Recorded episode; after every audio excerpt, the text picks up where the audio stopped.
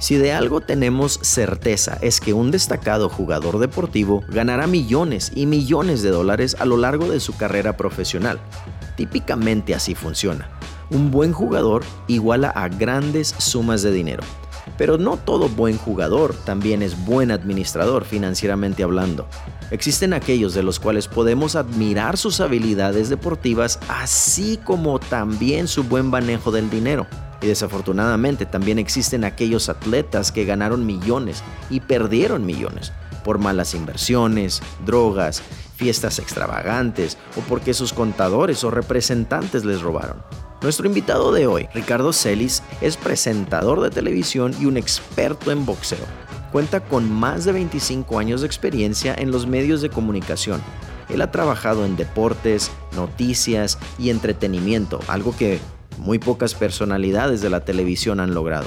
A lo largo de su carrera, Ricardo ha cubierto casi todos los eventos deportivos importantes del mundo, incluyendo los Juegos Olímpicos, las Copas Mundiales de la FIFA, la Copa América, los Super Bowls y cientos de combates mundiales de boxeo y peleas del MMA. Además de todos estos eventos deportivos, también tiene vasta experiencia en las principales cadenas de televisión y organizaciones como la NFL, The Zone, HBO, Time Warner y Univision. Algunos de sus premios y reconocimientos incluyen premios Emmys, premios a la excelencia en la televisión y presentador deportivo del año. Le damos una calurosa bienvenida a Ricardo Celis.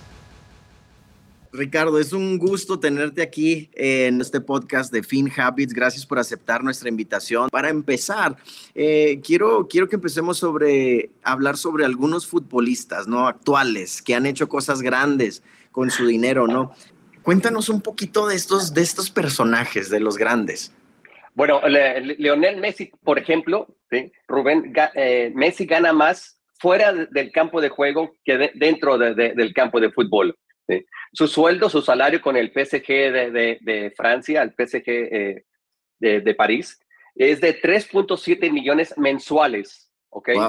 Vamos a comenzar a sumar ahí. Son 3.7 millones de dólares mensuales lo que gana Leo Messi eh, de su salario. Ahora, por patrocinios, él gana mucho más. Tiene el patrocinio de, Pepsi, donde gana exactamente 2.5 millones de dólares mensuales. Estamos hablando de, de dinero mensual, ¿ok? 2.5 millones mensuales. Tiene el patrocinio de Pepsi, que es 1.6 millones eh, también mensuales. Tiene el patrocinio de Adidas, que es 1.5 millones de por vida mensuales. 1.5 millones mensuales de por vida. Ese es el contrato que tiene, que tiene Messi. Tiene su cuenta de Instagram, donde tiene 390 millones de seguidores. Solamente por hacer un post en su cuenta de redes sociales, Messi gana por cada cuenta que tiene una cooperación con alguna compañía 1.1 millón de dólares. O sea, son un millón cien mil dólares por cada post. Solamente en este mes, que ha sido el mes mundialista, Messi ha hecho 16 posts con colaboraciones, o sea, posts que son ciertas compañías. Estamos hablando de 17 millones de dólares que ha ganado en Instagram solamente Leo Messi este mes. Es increíble. ¿eh? Sí, totalmente increíble. Este, ¿Cómo le hacemos para tener algo así, Ricardo? Hay que saber jugar fútbol. y como, y como tú y yo no lo hacemos, pues ya valió. Pero fíjate, hay algo bien curioso.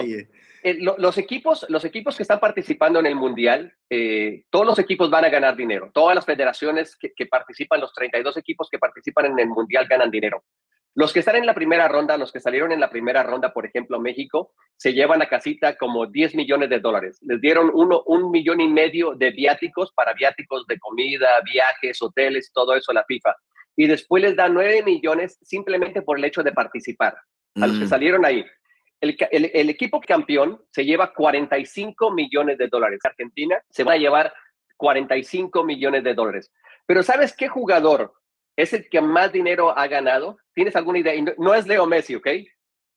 Es más, no, te, lo voy a poner no. te lo voy a poner cardíaca. No juega, está retirado. No, no puedo pensar, no sé. Ok, David Beckham.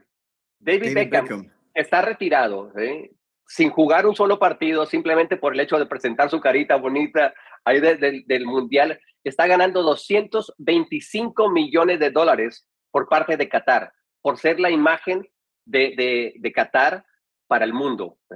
Es increíble. 225 millones de dólares fue el contrato que le dieron a David Beckham, no por jugar, simplemente por ser la imagen de Qatar hacia el mundo para el Mundial. Wow, es correcto. Sí, no, qué impresionante, no, la, verdad. El siguiente es un mensaje de FinHabits 401k. Para ti que tienes un negocio o que tomas las decisiones importantes en la compañía donde trabajas. FinHabits ofrece planes 401k de ahorro para la jubilación para ti y tus empleados. Recuerda que es importante empezar a ahorrar para la jubilación. FinHabits te ayuda. ¿Escuchaste bien? Ahora tú como dueño de negocio, tú puedes ofrecer a tus empleados un plan FinHabits 401k y ayudarlos a invertir para su futuro. Nuestros planes son accesibles, fáciles de usar y además cuentan con beneficios fiscales a los cuales podrías aplicar. Llámanos ya para platicar sin compromiso al 1-800-935-7214. Regresemos a nuestro tema estamos hablando de, cifras muy grandes, ¿no? De, millonada, y no, no, no, no anual, sino mensualmente, que es aún más impresionante. Ahora, Correcto. ¿Qué efectos tú ves en las vidas de estos jugadores? Eh, eh, los jugadores, la mayoría de, ellos, sea, por supuesto que son grandes atletas, tienen un talento increíble que muy poca gente lo puede tener es el ejemplo de, de, LeBron James. LeBron James, su contrato con los Lakers de Los Ángeles es 41 millones de dólares anuales. 41 millones de dólares. Pero lo que más dinero ganan los atletas es de los patrocinios que de, los, ah, de, su sueldo. Por ejemplo, eh, ya sea Nike o ya sea Adidas o ya sea Pepsi o ya sea Coca-Cola. Es muy importante que se porten bien los atletas. Cuando los atletas tienen ciertos, o sea, son muy buenos atletas, pero tienen problemas fuera de la cancha de juego ya sea pegándole a la mujer o se meten en broncas o andan, de borrachos, eh, andan chocando, los sponsors de inmediato se les van. Tienen los, con, todos los contratos con esos atletas, tienen esas cláusulas de que en caso de que caiga a la cárcel, de que lo agarren ebrio o de que tenga algún problema con la ley, de inmediato lo cortan y, no, y no pueden, o sea, no es que los puedas demandar y, y quieras más dinero, no, porque está dentro del contrato. ¿no? Claro, claro. Entonces, oye, viendo eso y en retrospecto, eh, ¿qué, es ¿qué son algunos consejos que tú les darías a todas esas personas, a Messi, a Ronaldo, a Beckham? Portarse bien, simplemente. No, de verdad, tener una, una, una buena actitud, ¿sí? ser, ser eh, humanitarios, porque ganan tanto dinero que deben de comenzar a crear obras caritativas, ayudar al planeta a ser un poco más verde, a tener, a llevar agua a África, por ejemplo, a darle de comer a niños que, que, no tienen que comer. O sea, ayudar a la humanidad es, es, importante para esos atletas y simplemente portarse bien, seguir las reglas de, de, de, urbanas, o sea, no, no, no andarse peleando, no andarle pegando a las mujeres, no andar de borracho, no andar chocando en el carro si, si andas tomado. o sea, uno puede tomar, uno puede hacer, puede hacer lo que tú quieras, pero en el confín de tu casa. ¿eh? no tienes por qué andar fuera y andar creando problemas. Ok, es obviamente con esas cantidades de dinero es muy importante eh, tener alguien que te esté asesorando financieramente. Tú que, bueno, convives con estas personas, tú, tú ves eso, tú, tú sientes que, a ellos los asesoran eh, correctamente y tal vez qué mejorías puede haber en ese aspecto.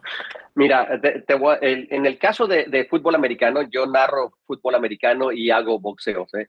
te voy a dar esos dos casos.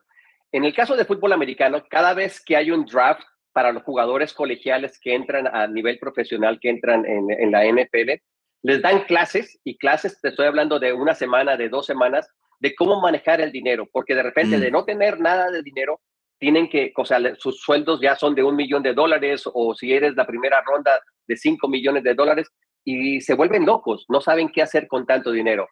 Entonces, la, la NFL les da reglas, les da las reglas de cómo comportarse en la sociedad, no andar, lo que te estaba diciendo anteriormente, no andar de borrachos, no andar de drogadictos, evitar problemas afuera de, la casa, evitar problemas con la policía y les, da, y les dan eh, lecciones eh, de cómo manejar su dinero.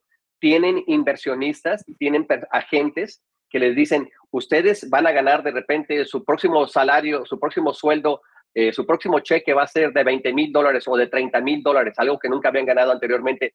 Sépanlo invertir, hay que saber invertirlo, no es simplemente de agarrarlo y gastarlo. compren bienes y raíces, compren cosas que valgan la pena para el futuro. No se lo gasten en carros porque un carro se, se tú sabes cómo se deprecia de, inmediato. ¿eh?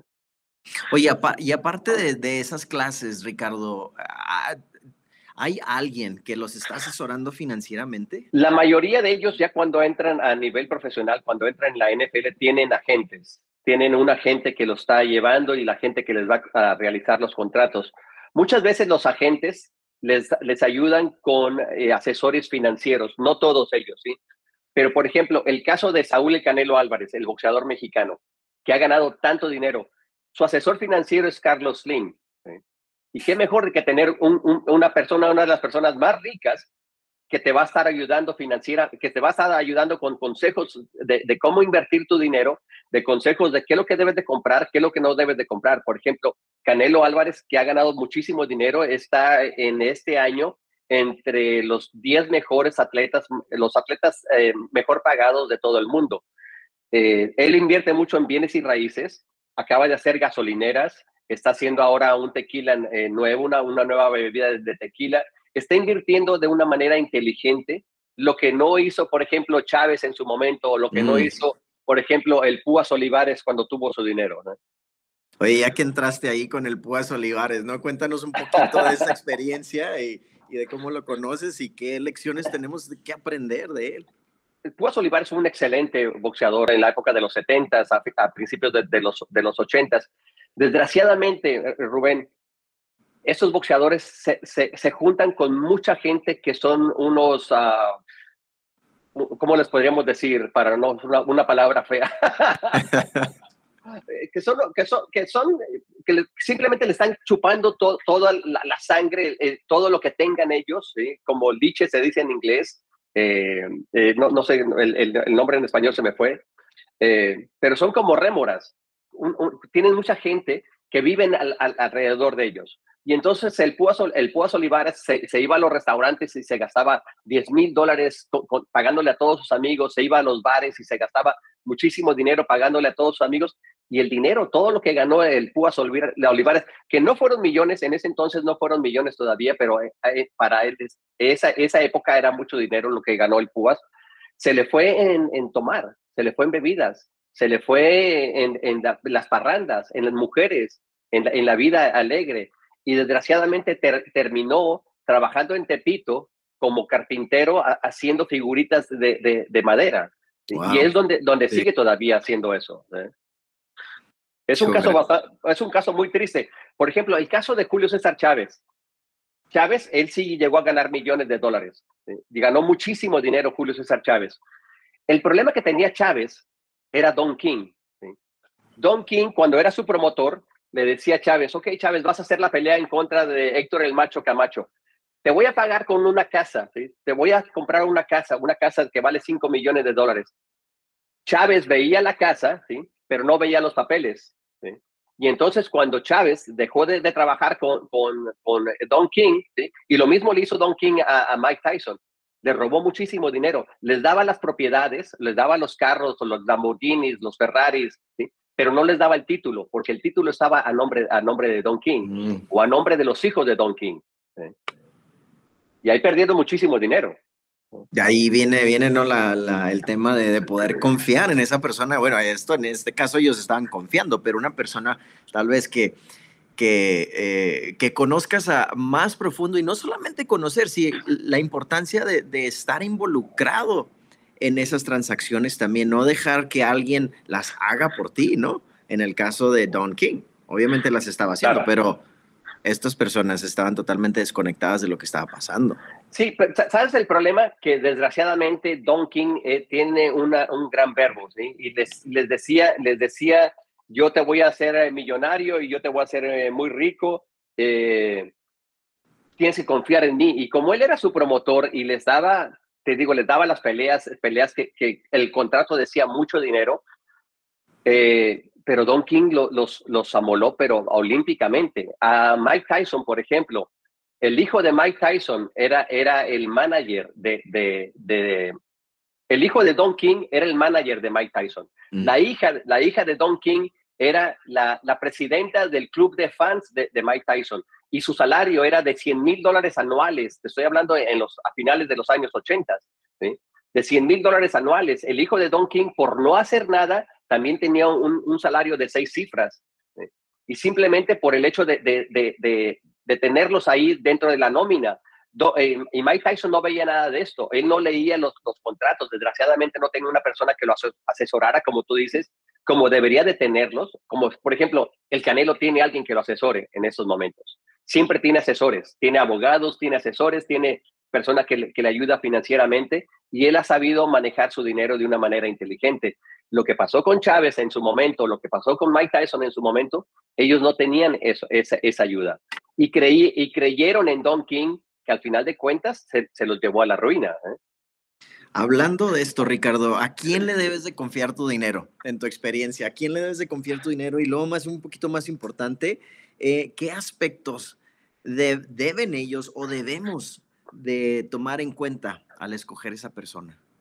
Sabes que yo tengo una, un amigo, eh, en mi caso personal, tengo un, un asesor financiero que me ha ayudado muchísimo en, mi carrera y que me ha ayudado a, mantener o a saber invertir mi dinero, que era un amigo que sus hijos estaban en la misma escuela de mis hijos, nos conocimos de esa manera y yo, yo creí y he creído en él y él me ha ayudado en esta manera. Yo he visto la manera en que el Canelo lo hace de una manera muy inteligente. Él tiene asesores financieros, como te comentaba, y, le han sabido ayudar y le han sabido decir cómo, cómo llevar su dinero.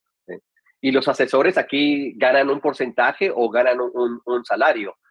Pero eh, eso yo, es lo que yo le recomendaría a cualquier atleta que gane mucho dinero. Cuando ya comienzas a tener contratos de arriba de seis dígitos, de 100 mil o de, de, millones de dólares, definitivamente, definitivamente necesitas alguien que te ayude a, asesorarte con la cuestión cómo invertir tu dinero. Sí, aparte de Canelo, ¿no? Que todos, que todos conocemos, ¿quién es más, no, de, de ¿quiénes más nos puedes contar con historias así de, positivas, ¿no? De donde las podemos escuchar y decir, yo quiero ser así o aquí hay algo que aprender. Sabes que eh, lo que fueron Marco Antonio Barrera, eh, Juan Manuel Márquez, ellos se han sabido financiar bastante bien, han comprado bienes y raíces, por ejemplo, eh, Jesse Vargas, que es muy buen amigo mío, que vive en, la ciudad de Las Vegas, lo primero que ha hecho comprar comprar bienes y raíces. Mm. Él tiene un asesor financiero también y les dice cómo, cómo invertir, invertir su dinero. Eso, eso es lo, lo, mejor, comprar bienes y raíces y tener una persona que, que, te, que te dé ideas y, y, que te lleve de la mano, porque uno no sabe, yo no sé personalmente, eh, y menos los boxeadores, eh, que te lleve de la mano y que te diga qué es lo que tienes que invertir y cómo te va a ayudar a futuro, porque siempre hay que ver a futuro de lo que nos puede, lo que puede venir eh, después. Claro, claro que sí. FinHabits quiere que más familias hablen sobre cómo manejar mejor su dinero.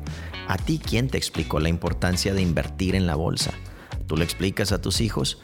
La cuenta personal de inversión de FinHabits invierte tu dinero en la bolsa de valores de los Estados Unidos para que juntes para la casa de tus sueños, la universidad de tus hijos y puedas crear un patrimonio sólido. Con FinHabits inviertes desde 100 dólares, 1000 dólares o 10 mil dólares. Tú decides cuánto invertir. Baja la app de FinHabits y comienza a invertir a largo plazo. Ahora sí, regresemos a nuestro tema. Oye, Ricardo, y para empezar a cerrar este, este episodio, cuéntanos poquito sobre tal vez una o dos historias, eh, pero una o dos historias que tú digas que, recuerdas muchísimo y, puedes tal vez sacar una lección que digas tú, eh, eh, yo no quiero ser así o yo sí quiero ser así. Es de cierta manera hasta triste, ¿sí? Por ejemplo, los jugadores de fútbol americano es, es, ah, es, es, un, es, es a facto, como dicen, cinco años después de que salen de la NFL están en bancarrota, la mayoría de ellos. O sea, claro que hay, su, hay algunos que saben invertir bien su dinero, que compran restaurantes, que compran bienes y raíces, pero la mayoría, ¿sí? el 90% terminan, terminan eh, en bancarrota. Sí, y es la misma estadística que existe en las personas que se ganan la lotería. Mira. Sí, de 3 a 5 años, las personas que se ganan la lotería, la mayor parte termina en bancarrota. En un estado peor de en el que estaban antes de ganarse, de, ser millonarios, de ganarse la lotería. oh, wow, eh, dinero. Eso no, no, lo sabías, ¿eh? Sí, sí, sí. Entonces también es bueno, pues es algo muy similar a, lo, a estos chavos también. Claro. ¿Sabes lo que pasa? Que había uh, un quarterback de, los Titanes de Tennessee, no me recuerdo ahorita su nombre. El tipo se iba todos los días a, comer al Cheesecake Factory. ¿sí? Qué rico. no, a mí me encanta también, pero yo voy con mi esposa y me gasto 100 dólares. El tipo ese se gastaba 15 mil, 15 mil dólares en cada sentada. ¿sí? 15 mil dólares, ¿te puedes imaginar? O sea, la cantidad de gente que tienes que llevar para estarte gastando ese dinero. O sea, y terminó, te digo, terminó en la bancarrota. La mayoría de los boxeadores, Rubén, vienen de, son personas muy pobres, que crecieron teniendo muy poco o teniendo nada, básicamente. Y, y eso es lo que los hace buenos boxeadores. Para ser buen boxeador tienes que venir de cuna pobre. No puedes ser un, niño rico, ¿sí?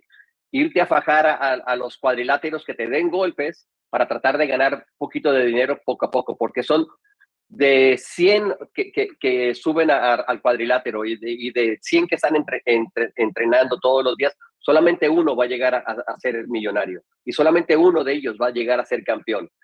Entonces, el sacrificio que hacen realmente es muchísimo lo que hacen los boxeadores para poder llegar en algún momento, llegar a ser, a ser alguien. Es importante tener un buen manager, es importante tener un asesor financiero y es importante tener eh, la, la, la, actitud mental positiva de que vas a tratar de, mantenerte fuera de las drogas, fuera, fuera de, de, los vicios y no tener a esos amigos de que te van a tratar de, chupar hasta el alma en cuanto llegas a tener algo de dinero, porque siempre pasa, desgraciadamente. Cierto, fíjate que dijiste algo, una, una palabra muy importante, el sacrificio. Se nos olvida muy rápido, ¿verdad? Cuando una vez que estamos empezando a hacer dinero, que empiezan a, empiezan a caer esos billetes, se nos, muchas veces es fácil olvidar ese sacrificio que hemos hecho por tantos años, que nos ha traído a este punto, que nos ha permitido abrir puertas y, y más oportunidades. Yo creo que es bien importante recordar ese sacrificio para tenerlo en mente, estar consciente de eso y de así de cierta manera poder ir cuidando, como tú dices, nuestras finanzas, agarrar un, asesor financiero. Lo más importante yo creo de esto es de hacer que el dinero crezca, no, no gastándolo, sino invirtiéndolo. Yo creo que eso es la, lección aquí número uno. No, no, definitivamente. Mira, la vez pasada, hace, hace eh, como el año pasado estaba hablando con Carlos Vela de la IFC, yo vivía en la ciudad de Los Ángeles y una vez entrevistando a Carlos Vela, él me decía que él tiene muy pocos amigos, su círculo de amigos es muy pequeño y es precisamente por eso, porque anteriormente cuando él comenzó en, el, en el fútbol, pues todos los amigos y todos los primos y toda la gente llegaba y, trataba de vivir de él y él mm. se trató de, de, separar de eso. Y eso es lo que lo ha hecho a él ser una persona eh, con éxito en su vida, una persona con éxito monetariamente y financieramente, porque ha sabido invertir eh, su, dinero, Carlos Vela, eh, el Chicharito también, por ejemplo, que está en el Galaxy de Los Ángeles, lo ha sabido hacer de, una manera muy bien, pero también tienes que saber quiénes son tus amigos y quiénes están simplemente ahí para tratar de, aprovecharse de lo que tú estás ganando y después de cuando dejas de ganar se, olvidan completamente de ti. Exactamente. Que, que qué fortuna y qué desfortuna a la misma vez, ¿verdad? Sí, sí, es, verdad. Sí. O sea, tienen un gran talento, pero hay que saber manejar ese talento y el dinero para que, para que a futuro te pueda rendir después, porque hay tantos, tantos casos de, futbolistas que fueron grandes futbolistas. Iván Zamorano, el chileno, es uno de esos casos. Llegó a ganar millones de dólares en sus contratos con el Real Madrid cuando estaba jugando a nivel profesional eh, terminó en la bancarrota. Por hacer malos negocios, terminó vendiendo todas las casas que tenía allá en Chile por hacer malos negocios, simplemente por hacer inversiones equivocadas o personas, que, venían, personas que venían con ideas, decían, oye, que vamos a traer un iceberg del Polo Norte y lo vamos a vender acá en el Polo Sur. Ideas tontas y perdió millones de dólares y terminó en la bancarrota, desgraciadamente. ¿eh? Y así hay muchas historias y hay mucho para aprender aquí. Es, es impresionante de que Messi eh, actualmente es, es, el atleta mejor pagado de todo el mundo y que, y que por sus redes sociales, eh, algo que no existía hace 10 años, por sus redes sociales gane un 1.1 millón de dólares, es increíblemente. Oye, ¿y sabes lo más increíble de eso? Es que dudo que él esté en su celular posteando.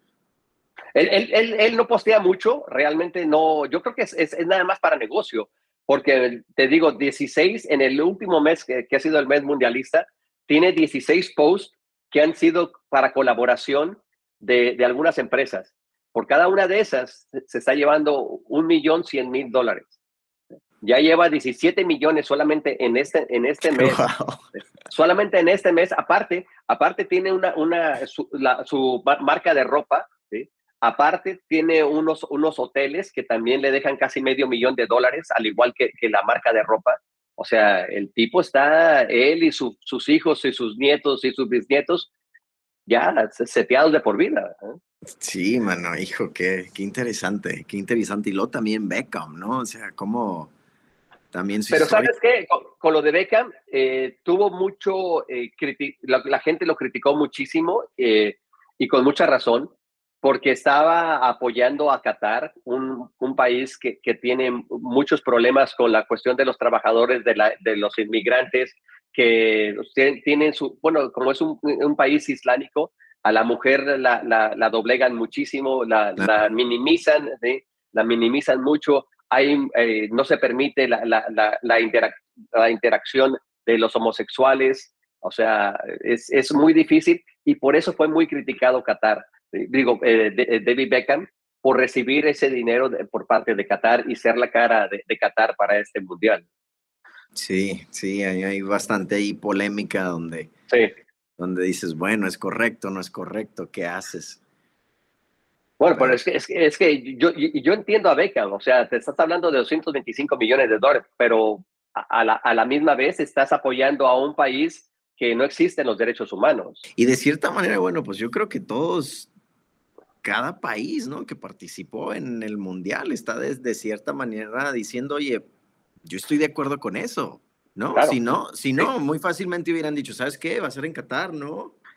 Yo no le entro, yo no voy. ¿Sabes lo que, pasa, Rubén? De que desde hace, cuando se dio a conocer que Qatar iba a ser eh, la sede del Mundial, que fue en el 2010, después del Mundial de Sudáfrica, eh, todo el mundo sabía la, la, gran corrupción que existe en FIFA. ¿Cómo le están dando el mundial a un país que no tiene fútbol, que no tiene una liga profesional de fútbol, que no tiene estadios, que, que el clima durante el verano, donde siempre se ha hecho el mundial, ha sido durante el verano, le das el, el, el, mundial a un país que no se puede jugar en el verano porque te mueres. no, de verdad, es verdad. Y por esa razón se murieron 6.500 trabajadores. Es verdad. Rubén, se acaban de morir tres, reporteros allá, en diferentes situaciones. Se murieron tres reporteros. O sea, hasta ahorita se han muerto tres reporteros. Eso es algo que jamás había pasado en ningún otro mundial. No pasó en Alemania, no pasó en, no, pasó en Francia, no pasó en Sudáfrica, no pasó en Brasil. O sea, ¿cómo es posible de que se hayan muerto tres, tres reporteros cubriendo el mismo evento? Ahora te das cuenta que esto es en el invierno. Imagínate lo que fue en el verano, que los trabajadores, los trabajadores tienen que trabajar básicamente a, las, a las, en el pleno sol, con esas temperaturas que son impresionantes para tratar de construir los estadios. Y por eso fue muy criticado. Y por eso la FIFA es muy criticada. Sí, lamentablemente, ¿verdad? Es que cuando se trata del dinero, mano, ya hasta el perro baila. ¿No? Eh, desgraciadamente, desgraciadamente así es, sí, sí, eh, con, con, dinero hasta el perro baila, es verdad. Ah, Ricardo, muchas gracias por compartir tus anécdotas, todas las, las personas que tú conoces. Es un placer escucharte. Este, te deseamos lo mejor. Gracias por, por, de nuevo, por estar aquí con nosotros. Eh, y pues así cerramos este, este episodio con buenas lecciones, algunas con tal vez eh, malas experiencias, pero al final del día traen eh, lecciones buenas para todos nosotros. Ricardo, muchísimas gracias. Rubén, es todo un placer, sí, y muchísimas, muchísimo éxito y feliz año, ¿ok? Feliz año, feliz Navidad. Le queremos dar las gracias a Ricardo Celis por compartir un poco de sus experiencias y sobre todo darnos la oportunidad de conocer más a profundo el mundo de los deportes. Nos quedó muy claro que grandes cantidades de dinero, así como se pueden invertir y dobletear, también se pueden perder fácilmente por falta de conocimiento, disciplina, planes a largo plazo y algo muy importante, estar rodeado de verdaderos amigos y no de gente que solo te busca por los recursos que tienes.